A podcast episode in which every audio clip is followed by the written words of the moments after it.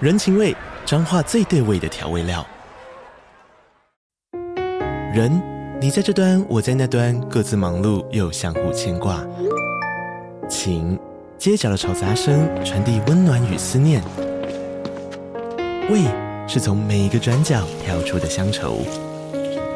这里是彰化县政府 p o c k t 节目《彰化早咖》，我是主持人内克。从彰化大小事各具特色到旅游攻略，透过轻松有趣的访谈，带着大家走进最在地的早咖。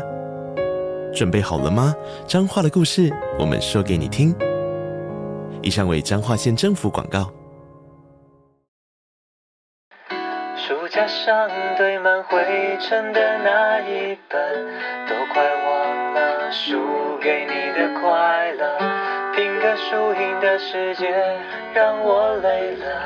躲到这里一起认真就输了。你现在收听的节目是《认真就输了》，我是 Polar。你可以在 First Story、Apple Podcasts、Spotify、KKBox 等等收听到 Podcast 平台听到我们的节目。今天来到我们节目现场的呢，一样是老班底组合。啊，你哈塞哦，我是阿紫。哦，还有我是阿珍，我们什么时候变那么国际化的节目？哪里来的灵感变阿尼亚哈谁哦？不知道，我刚就想讲，天气冷，对，今天真的好冷哦！最近到底发生什么事情？我说现在这个天气不是给高雄人生活的，哦，真的真的呢， 因为有朋友住淡水，以前的同事住淡水，他就一副就说没有那么夸张，好不好？高雄人就怕冷怕成这样。他说再怎么样，我们台湾也都还是亚热带，是很冷到哪里去？我就回他说不好意思，我来自北回归线以南，我真的来自热带。没错，对啊，嗯可北以回归线穿过什么地理会考嘛？穿过哪嘉义里？嘉义，还有花莲对不对？我记对嗯得对，高雄是北回归线以南，对面是来自热带的朋友，今天九度，他真的冷到不行。哎、真的啊有差哎、每次回应该就是高雄就会觉得，哎呦，这个气温真的是有差。我觉得是湿度的不同吧，上北部之前不知道什么叫湿度，没错。上北部之后就是，哦，原来房间一打开是游泳池，感觉是这样。房间一打开，到处都是水呢。 哦，终于知道什么叫做墙壁会发霉。对，哦高雄人不会知道这种事情。就是那个墙角会长菇，有没有？你不清的 话，你们知道高雄人发霉还要做实验吗？哦，应该不是不能这样讲，没礼貌。 站南北，这个有点过分就哦是说， 应该这样说，我们国小自然科学课会有一堂课叫做要长霉菌。嗯就是你们要拿吐司做实验，什么哦对啊沾水、不沾水，然后冰冰箱不冰冰箱，然后观察那个发霉的样子。实验组跟对照组，其实想想看，这个实验 蛮可怕的，你就是要让吐司发霉，然后长出来，你要观察、哎，对啊，平常我们看到发霉的冰箱食物都很害怕，赶快丢掉。我们是要把它刻意把它种出来，你把然后种出来之后，小朋友会比较，你看我种的比较漂亮。 为什么我的是绿色的，你的是灰色然的？后老师还教哦我有说些什人么。是粉红色，不是吗？ 对，啊老师还认真教说什 么什么霉菌、霉丝什么东西，对教它构造，然后说你看加水的比较容易啊什么的。我 说那堂课好难挨哦， 现在回想起来。 好啦，我要说的是呢，我们高雄小孩第一次看到霉菌，可能就是那个时候。哦，哦，台北小孩是不是不需要这个实验就觉得，嗯，我们墙壁上都有啊，为什么我们要上这堂课？哦 新新竹新竹小孩觉得完了完了完了，要被台北投诉 了，被北部桃人投桃诉。园小孩觉得那个东西打开衣柜就有啦，何 必啊？对何嘛必做什然后么桃实园人验自？己说的哦，不是我说的哦。对啊，好，不过说真的，高雄人真的比较少看到霉菌。嗯， 那个时候真的是少数会看到的时候。好啦，回来那个阿紫是不是有要分享的东西？最近第一次有我在集团上班的感觉，今年第一次用到集团福利，我去做了健康检查。结果出来了吗？哦，出来了，他当下就会出来了。如就是何？我体脂三十五趴，医生叫我运动， 好好赤裸，好 赤裸，可以吧？有有不能？对啊，我是泡芙人。嗨，好啦，我们等一下录完音之后，我们就去集体去跑马拉 松。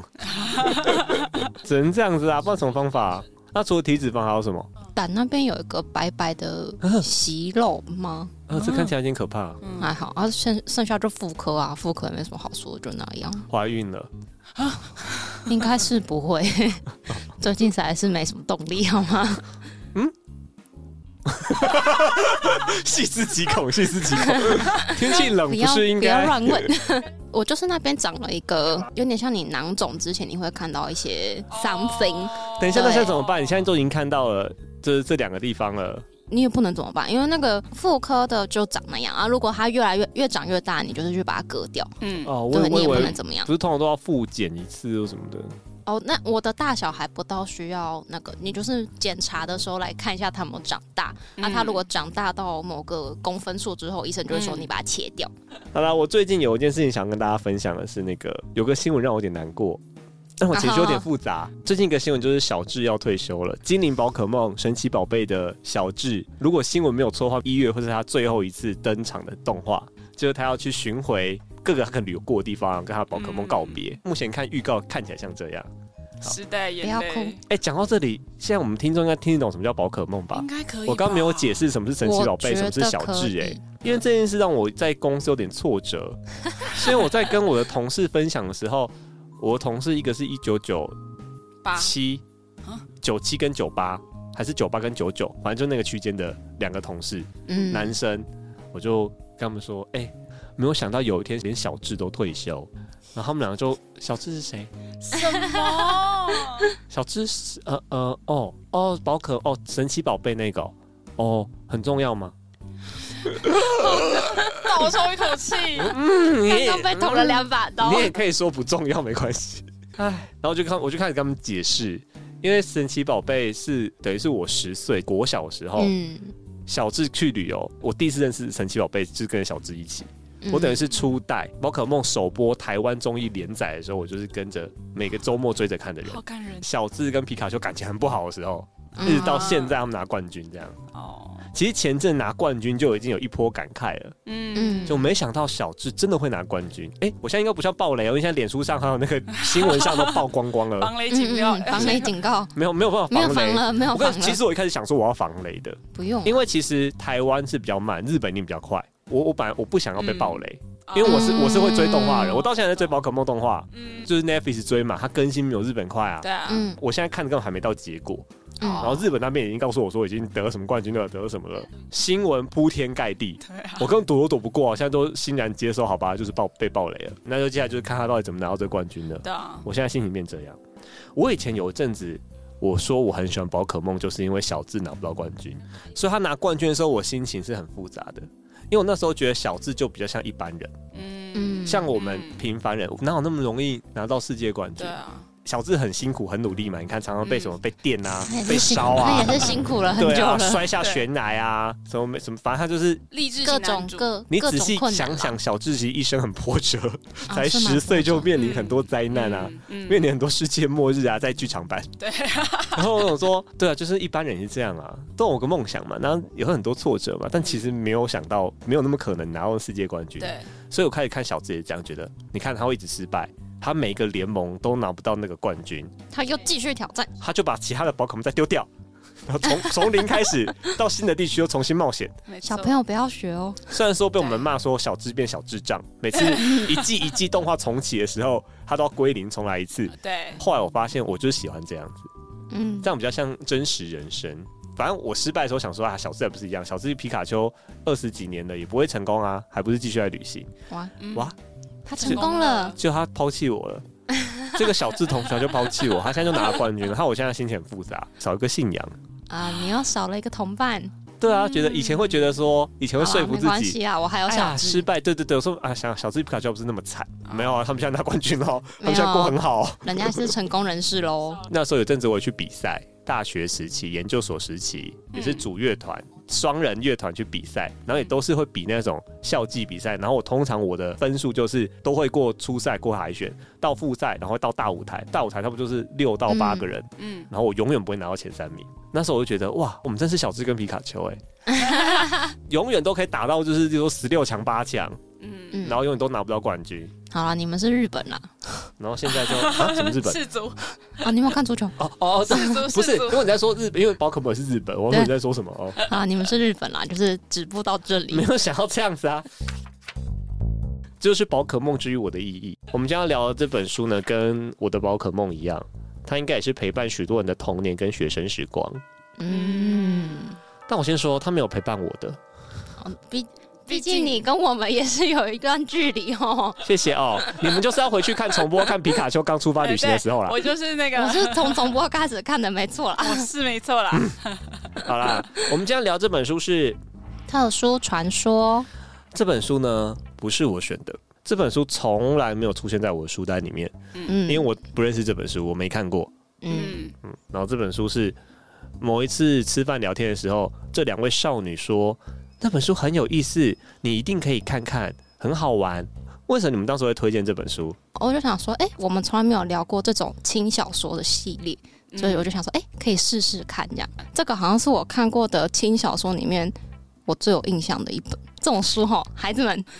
孩子们，孩子们，哎这种书是包在数学课本跟理化课本里面看的，因为它它是非常怎么薄讲薄吗？因为嗯我那时候看的应该是初的出版，它一本才大概你一个手指头的这个宽度而已，就是一根手指头这个宽度，所以你可以哦很巧妙的把 夹它在里塞面在你的课本或者讲义里面。我回去看之后发现，我看过的新小说里面这一部真的是连载最长的一部哎、就是我们在讨论的时候，我才发现，哇哇，它还有继续出哎、，对，我们是一边讨论，叮然后一叮咚边这样查这样。我说哇，好，我决定我要现在简介一下，不然我们这样越讲，现在听众越越听越模糊哦。这本小说呢，《特殊传说》，它是台湾作家的作品哦。嗯，台湾作家叫护玄，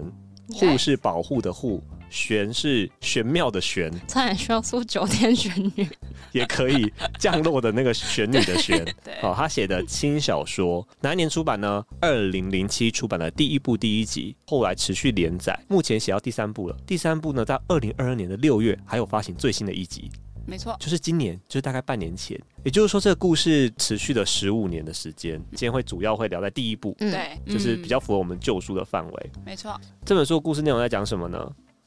我不要说啊，当初他们一说这本书的时候，我就马上翻来看。他的男主角呢，是一个衰到不行的男主角，对，叫楚明样。我看到这个名字的时候，我就先 先傻眼了一下，因为这个名字非常的不对劲。 楚本身就是一个比较少见的姓氏了，对，然后明样的明嗯是冥王星的冥，冥冥之中的冥。 对，样呢是三点水的样，就是很日本那种动漫会出现的名字。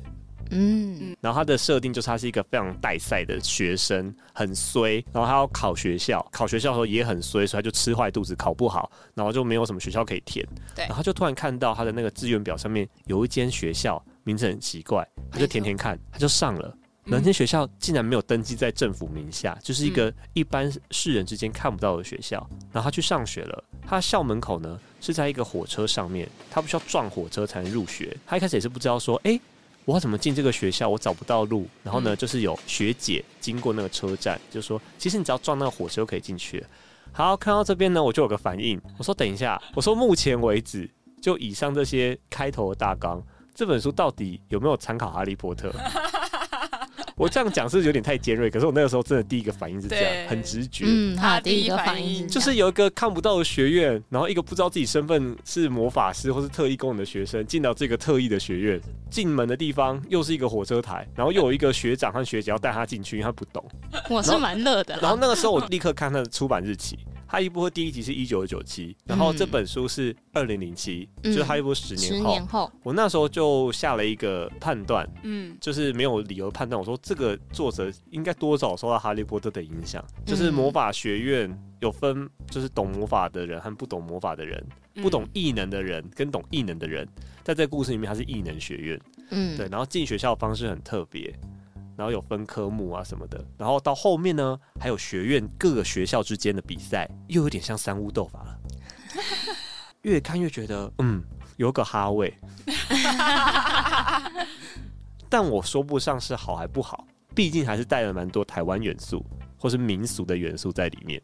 嗯，所以它还是有一些有趣的地方。但我那时候我记得我在我们讨论的时候，我说你们不觉得他跟哈利波特很像吗？然后两位少女的第一反应是有吗？他像萌学园终极系列跟萌学园跟妖怪少爷，或 是哦谁灵异教师灵 媒，台湾系的魔法学院。对对对对，对。我想要知道的是为什么你们觉得那时候觉得不像哈利波特？我没有第一时间觉得他跟《哈利波特》那么像的原因，我觉得应该是因为他用了很多台湾的呃亚洲的一些民俗文化在里面，所以我那时候看这部作品的时候，我没有想到《哈利波特》，而反而是你提醒我们说那个撞车站的部分，我还想说啊，哦好对像是耶， 欸不止撞车站吼，从那个入学到那个学院之间的战斗， 我那小时候在读没有那个感觉的另外一件事情，应该是里面写的那些什么，不管是皱纹啊，或者他攻击的方式，嗯，就是我觉得他是很视觉化，写的方式是很视觉化跟，嗯，对，这很是真的。对是他没有写的写方式是视觉很化视觉化，然后你可以容易的把它描写的文字把它想象出来。嗯我觉得这是我没有办法第一个跟《哈利波特》连接的原因。对于亚洲的我来说，它对我来说是有一个 step 的差距，就是你我不会像他描写他的这种皱纹的方式那么快的联想。其实我一直在想这本书的东方元素到底有多少。它一开始确实有一点像是道士，嗯，就是一个道士训练学院，要学习怎么看到灵异事件啊，怎么哦怎么解决？看到鬼啊，对啊，学什么画符啊、哦，对，画画阵 画啊。符画阵画，但它有一些各种东西又很西洋，对，例如说有精灵族，嗯，然后精灵就是那种魔界里面尖耳朵的精啊灵，对所以它也是有点蛮 mix 的，它是综合因为版它，是多元文化混 合版。啊这点很台湾，对，嗯就是把它都 mix 在一起，所有宗教背景可以混在一起，一起聊，一起大乱斗，嗯，这点是它有趣的地方，也很台湾的地方。国高中的我看起来会觉得很有趣，因为它会融合你从小到大看过的所有作东品，西，比如说，他有一段故事是在讲样样跟学长去去某个工地，哦，嗯男对主角跟学长去工对他地们，去工地处理一些人类拜托他们的事对，但其实是有更深一层，他们是有一个。算是神职吧，叫做七之主，就是守护那片土地的人，引领他们前往安息之地。嗯我觉得对我那个时候我很新鲜，就是它有点连接到说，呃，台湾就是对土地的一些小东西，然后你会说，哦，原来这块土地真的是有在有 something 在保护它，不是所有人都是土地公这种感觉。他这这段对我来说很宫崎骏啊，嗯嗯会马上联想到因为宫崎神隐骏少女，宫崎骏蛮对对对，宫崎骏蛮多那种故事都有这个地方有个守护神，对，嗯，但这其实跟日本文化也有关系，对，素材说这个不是 mix 啊，对，那我们是派出有点类似道士体系的人嗯，去去跟他沟 通，世界巫师对大会，我们的我们的代表应该就是我们是道士大会嗯啊，呃对，我们是道士，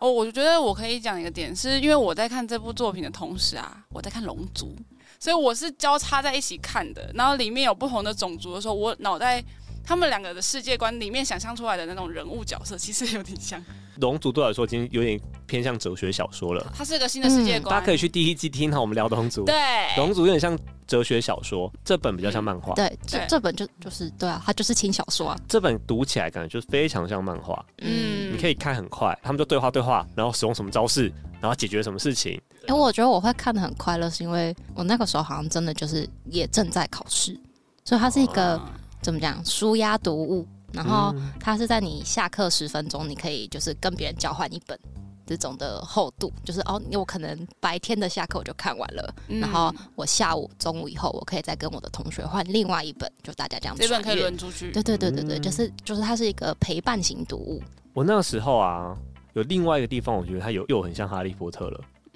就是这个男主角的真实身份。我们虽然说一开始好像什么都笨笨的，什么都不知道，然后莫名其妙填乱填志愿，填进了这间艺能学院。诶，这艺能学院又好像是在异世界里面是 top 的学校，说是最好的学校。嗯有没有越来越像霍格华兹了呢？这是最好的魔法学院哦。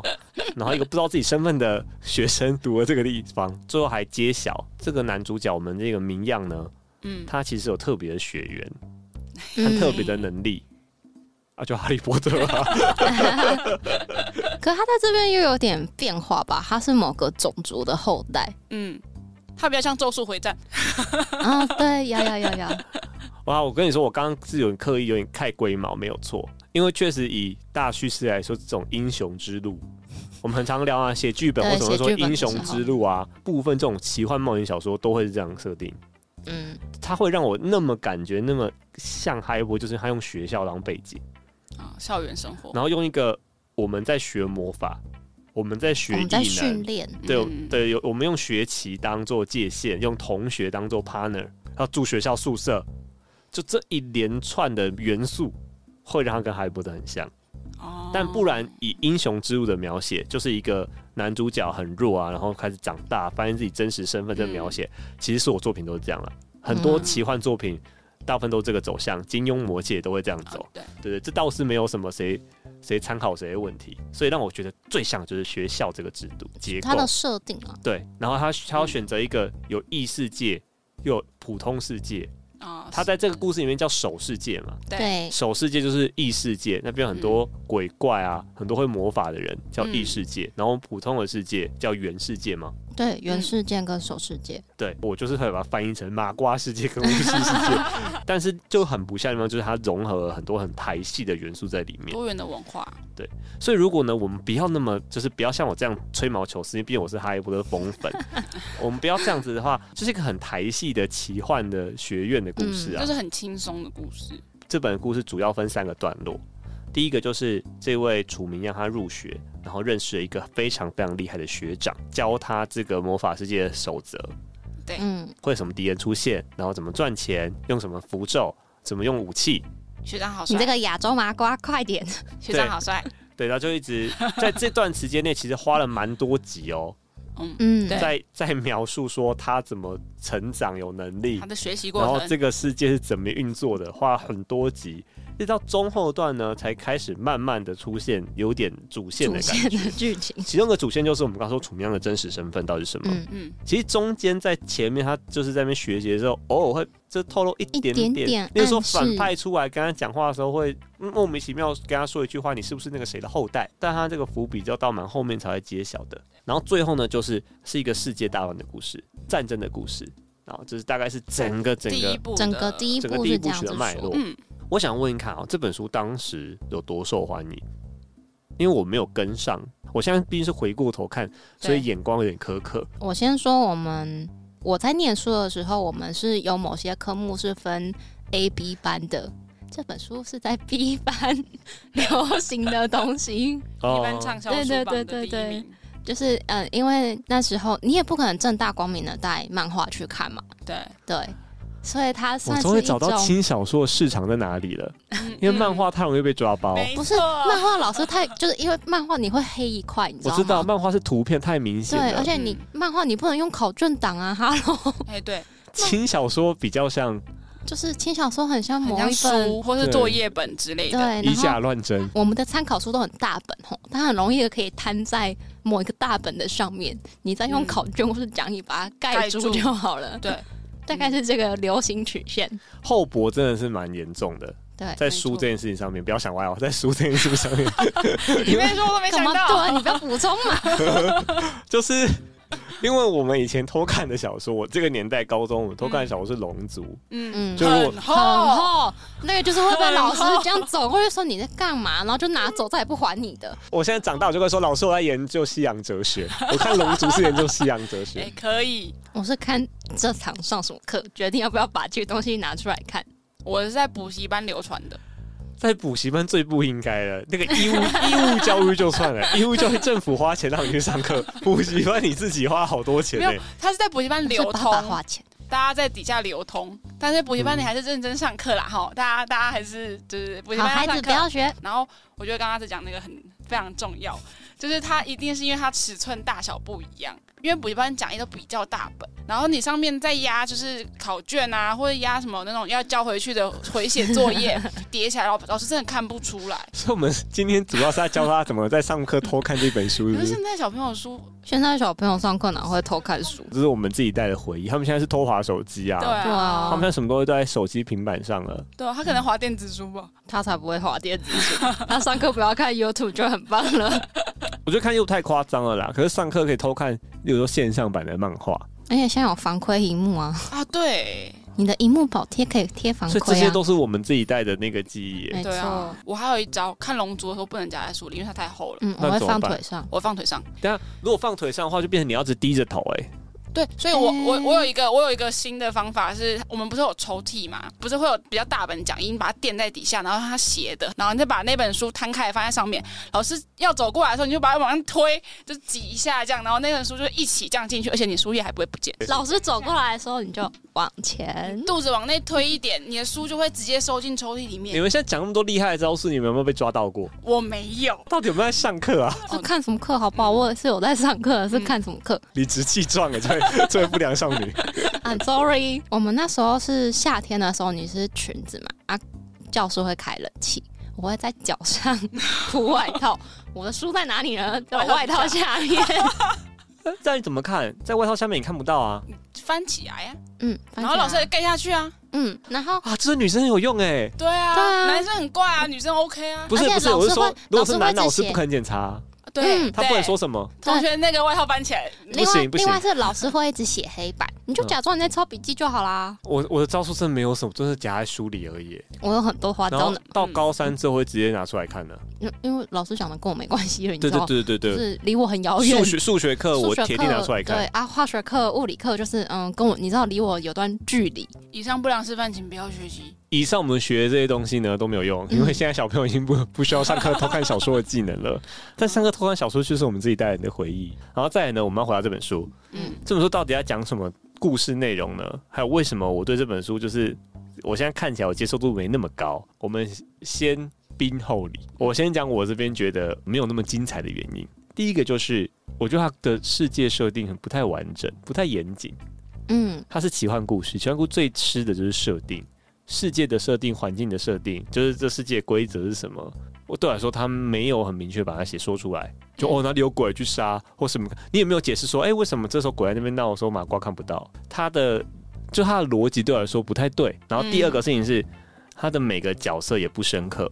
嗯他同学就嘻嘻哈哈过去了。一开始很多同学好像很有趣，喵嗯喵啊，前东岁啊，对啊，就好像很有趣。什么一个是一个比较像书呆子嘛，因为嗯像班上的班花嘛，嗯，嗯，结果已经看到一半了，他们俩还是没有什么个性。可是嗯我觉得这就是这种轻小说的呃特色嘛对，然后他另们两外个还是没有什么功能，就是花很长嗯篇幅了，就是他们就是一呃，个我觉得这是会哎叫主角去吃饭的人。那是因为你是现在第一次看，嗯，对，然后你嗯会觉得、哦，他这么多话，就是你会觉得哦讲那么久还没讲到重点。嗯，那我们来分享一段你觉得很精彩的片段好了。精彩的片段哦，我想说的是，他们高中的学员机，我觉得很有趣。嗯就我在这次看的时候，还是就是有获得一点小小的快乐。就是简单来说，有点像运动会的东西好了。对，我很喜欢他们描写趣味竞赛这个过程。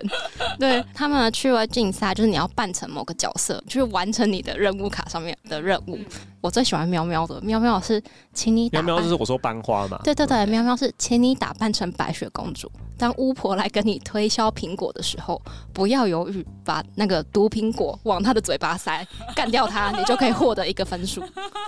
很棒哎、对 我在就是，你知道这本书对我带给我的乐趣，某一个部分是它有很多我觉得很好笑的恶趣味。然后呢，然后喵喵有照做吗？ 他们那个趣味竞赛，有可能你的你的目标已经被干掉了，所以你如果要无法完成对任务你无法完成任务，但是你又要帮你的队伍增加分数的话，嗯你就直接去干掉别人就行了。哦，所以我除了完成任务卡任务，我另外选就是干别人对。对，就是如果你的任务目标已经不见了，你直接去干就是别人无。视规则。阿啊珍，你有觉得哪一段很精彩吗？其实我很喜欢有一段，就是他们一起去买鸡蛋糕，就是他我们的样样离开学校，然后他要他带着学长跟他的同学一起回家的路上，他看到他们家门口的鸡蛋糕的阿北，然后他就说我要买一百块。然后学长说：“那我要买一千块。”然后他同学说：“那我要买一万块。”然后，然后阿北他就说他描写就是阿北傻眼，那一段是他们样样带着两个异世界的人回家，嗯然后样样对他来说，那个鸡蛋糕是他从小吃到大的。没错他他从学校回家，他想要带点伴手礼，嗯家里喜欢吃的。那个学长呢，也还算是正常，算是知书达理的人，算是我们男二嘛哈。学长算这个嗯算算男二了。他就知书达理，他就是买个一千块，阿北就很开心。嘿，然后最后第三个呢，他其实类似兽人族，他是 对兽人，还有然后五在百个位，然后在故事的设定里面，它是食量非常大 的，就对是说把没整个错把费扫空的那一种。对，他说怎么这样吃，怎么吃得够，我要买一万块。对， 然后阿飞就说我做不出 来，我没办法。呃今天姜不够啦，你领刚加过来。对对对对，那个设定大概是这样子。我那时候我小时候看到的时候噗嗤一笑，然后我这次回去再补的时候，我就想，哎、我小时候会因为这一段而笑出来耶，然后我看完这段我就去买鸡蛋糕了。其实这个真的是蛮轻小说的逻辑，嗯嗯，就他就是会跑出这些笑话，小插曲，他们的反应都会很抓嘛，就像就像日式搞笑漫画一样。嗯，你只有用剧情去套它，就不会不会合理。嗯哦，对对，他那个对反应其实很漫画的反应。对，我讲一个，我觉得这个这整个小说里面有一个设定我很喜欢，叫嗯言灵，嗯嗯，说话言语的言，嗯灵是灵异事件的灵，言灵言灵，它的它其实没有告诉我太清楚的整个逻辑和规架构则，，嗯但它的主要的核心就是你讲出来的话，你只要相信它，它就会成真。嗯，然后我们男主角他自带言灵体质，他可能他的因为他的血脉、因为他的身份，对对所以他言灵体质，所以他只要无心说出来的话，就会让他这只件要事成真，不小心想到这件事情，又把它说出来。就会变成真的。这个是我觉得这个很有趣，这个男主角设定最成功的地方。他也很多在战斗时候都趣味嘛，对，嗯例如说学长是里面最会打斗的， 觉得好帅，他可能打一打打一打，他就会转过去问样样说，问明样说，你觉得我能不能杀死他？样样就说你干嘛突然问我这个？因为样样没有意识到自己有言灵的能力，嗯对，他说你快回答就对了，就学长就会凶他， 然后说嗯会会会，然后啪，然后那个对方就死掉了，对，就类类会很多类似这样的，他不知道自己能力怎么使用但，是学长很会用他，对，然后大家都会逼他怎么用他的能力， 但附有，加附加价值但是他这个能力过强以后有副作用，是嗯例如说他曾经不小心让坏人复活，对，嗯，在故事里面有个大反派是鬼王，他们有一次在鬼王封印的坟墓，他们只是去观光，他们去上课，他们去上课他，只们是一个校外实教习学活动，对，类似校外教学。懂然后他们就看到鬼王的坟墓，就是明样呢，他脑海就在乱想，他想说，哎呀，好可怕，会不会不小心就复活了？他才想完呢，就复就复活，了。对，这就是这个能力有辅助，就开启了新的篇章。他们要在那个地方要收服鬼王这样子。对，然后我觉得他也在反映某些台湾人的一些价值，比如为什说，小孩子不要乱讲话，无心无嘴。嗯，你那人无一无吹，就是你不要乱讲话，你不要触眉头，对，可能会认为成真。然后不是就说呸呸呸呸呸，对对对对，我觉得我觉得言灵有一点点，有点这个，意思有点这个意味。我觉得蛮台湾的。哦，很很像我们从小到大听到的是长辈会跟你说的话，我们蛮避讳讲坏消息的啊、对，嗯我，们就觉得不要讲，讲好像就会真的会发生一就会发样。生我们的民族文化有一个这样的，还是其实全球都一样，我觉得台湾人蛮明显的啦。我每天都会发生墨菲定律，就是我希望我今天可以准时下班。这句话只要说出来，你就会加班。可以发出一个很奴的说法，我昨天十点才下班。以上在讲的都是我们小时候的记忆记嘛，忆，对，对，小时候很喜欢，然后这个文体很适合上课偷看。可是它到现在哦二零二二年六月都还出版新的第三部，剧情还在往下走。为什么它可以那么长期？你们觉得？我觉得很大一部分是因为他第一步没讲完的事情蛮太多的，了，嗯，对，然他后伏笔很多没有收，对，你然收后回来另外一件十事情五是，年了还没揭晓。对，另外一件事情是，呃，这个故事里面它是有很多种族的，所以它要花很多呃力气去描写不同种族的一些故事也好，历史也好。那他到现在因为都还在连载啊，他的嗯二三部大概在讲什么故事啊？嗯，我觉得他第二部主要在讲的是他把他把往前，他把妖师这个民族的。嗯，就 everything 讲要的更是什么？妖师就是样样样样，他是一个妖师一族的后代。哦，要要对真实身份是他妖的师，对他他的真妖实身份是妖是精的妖，师是老师的师。对他的真实身份是当代的继承者之一，所以他才会有言灵的这个能力。那第二步主要是把呃妖师整个体系说明的更完整，因为嗯呃我们他要在揭晓他的身世之谜。对第二步的时候，他有解释说妖师是唯一可以呃触碰黑暗但不被黑暗影响的种族。嗯对他在解释他上呃之前的故事观，他在完善他的哦故事线，在看第一部，觉得他很多结构没有说清楚，或许他把它留到第二部，他把他就呃一直把它往后继续说明这样子。所以大家还在继续往下追的原因是这样子。嗯第三部 呢？第三部其实已经是到了，就像是我突然会想拿哈利波特来解释，糟糕，糟糕糟糕，被我影响 了。就是他其实就是像哈利波特之后，他们进入打黑魔王。的那个时候了，就他已经是前面学校园部分结束，呃，哈利的身世结束，然后到对抗黑魔王的时候，就是他会再出一个更大的对手，他们第三部就是黑暗势力跟正义对决了啦。嗯，因为第三部还没有连载结束，但但是目前目看前起来目看前起看来起来是这就样，是要在打最终战的感觉。所以故事持续在进行。如嗯果大家对于这种台戏的奇幻、道士、学院有兴趣的阅话，读的话，可以来看看这一部小说。对，可以去看看。我们今天聊轻小说啊嘿，你们第一部轻小说是什么？没有，我没有特别记得哪一本是我的第一本轻小说那。你印象深刻的？呃，我印象深刻的是鬼故事 系列，国蟹真的很多 seven 会一本一本对卖，一本到底一本谁会出买啊啊？而且那很恶心欸呢、如果有人买了，就会在班上流对传对听的起来东好，西。听起来好不对劲哦。鬼哎故事会我我传下最去有印象的一本那个鬼故事的小说，在讲人体盆栽。哦，我看过，哦你看过哦？人体盆栽呢，就是你可以用你的血喂养这个盆栽，然嗯后把你心爱的人种出来。啊啊，复制人吗？不是，就是有点像恶灵，就是你你种出来的那个人，嗯绝对不是你生前认识的那个人。哦嗯哦，是把死掉的人种出来。嗯，对，哦，哦就是你要用人的鲜血去喂养它，喂养哦这个盆栽。 OK，对，然后最后你就会被这个恶灵一起带去你们幸福快乐的世界，在这个薄薄的 OK 一小本是这样讲的。我那时候家里在种那种芦荟啊、多肉植物，所以我那时然后候我看到有一那阵个子时候看到盆栽会有点害怕，对，没错。，对，是哦我印象很对深。我看完那本之后，再也不看那种鬼的小说。 你的原因是因为那本小说的后面有描写说，这个人体盆栽是怎么制作的。嗯，对，它是有一个博士。他教你，对，对然后我就再也不看完这本之后，我就再也不看 那个恐怖小说系列了。我觉得它让我有点心有余悸，我跟你说，我好像从来没有看过轻小说，我因现在为回你去那看时，候不流行啦。所以我才会对这本书有那么多的评论跟评 价，因为我不太理解轻小说的体系和内容嗯，我是用一般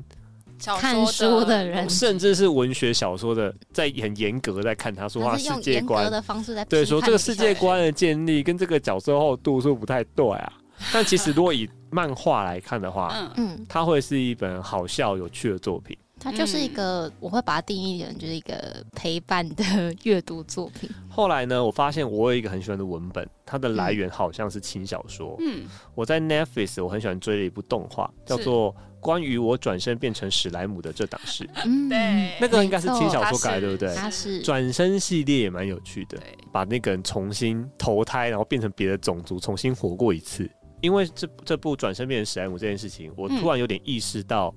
我突然有点意识到轻小说的世界设定是怎么回事。嗯，他在吃的是一个每个人的刻板印象。其实你仔细去想啊，转身变成史莱姆，他也没有告诉你那个世界设定是什么。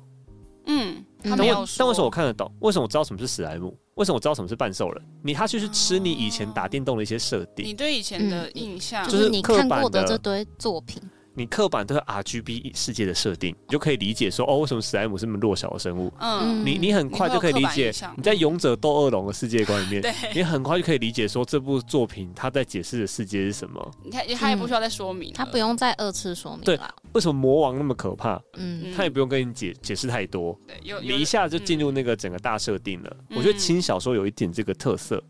它会借用现在大家熟悉的一些设定去创造它的世界，就让剧情继续往下走了。嗯，或许特殊传说是类似这样，有可能嗯有就是那个时候的背景，就是一来是奇幻的学员的设定，对二来是这些宗教的设定、道士的设定。嗯我不用跟你讲太多，你就知道道士要去抓鬼。哦，你听到那个东西的名字之后，你大概可以想想啊，这就是土地公就是那个样子，对你大概可以什么东西你大概可以就是知什道么样子水妖精，就是那个样子，你可以大概知道这个嗯符咒就是要对付什么的，嗯，没你错大概就可以马上的 get 到这个东西。轻小说有点会吃大家原本的大众文化的东西，哦，嗯对，然后去发展自己的故事观。嗯，对，这是我后来发现轻小说有一个特色。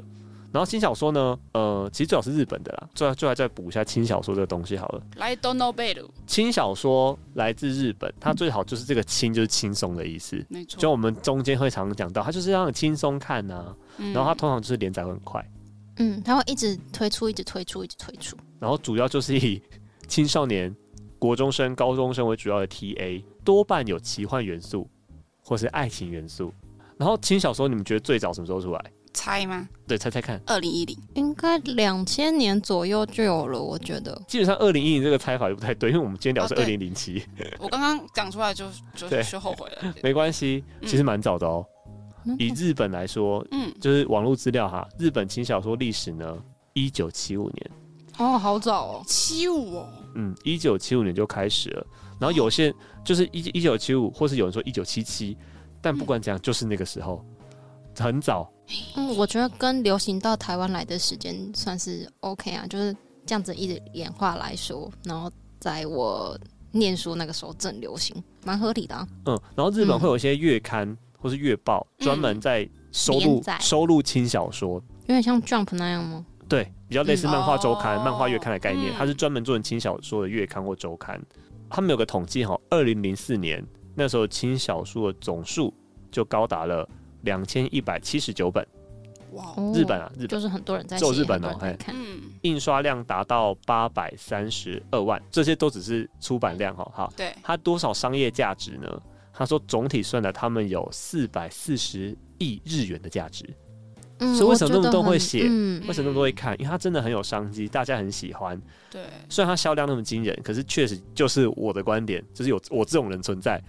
所以他们通常被定位是次文化的文学，哦哦，他们会被定位为次文化的一环啊啦，就是青少年文化就是的一部分，不会把它当做书，就有有点像漫画也被定位成那对，嗯样就子是不会把它当做对你不会进我们那个成品畅销排行榜，轻小说会在另外一个格子里哦，面，对，他会有自己对它的会新在小第说三版栏就是你不会对在你不会跟我们其他的书摆在一起，就对会把它们区隔开对来这样子。哦，但是有一派人就是想要帮轻小说，证明，对，他正身，日本也有在做一个轻小说奖项，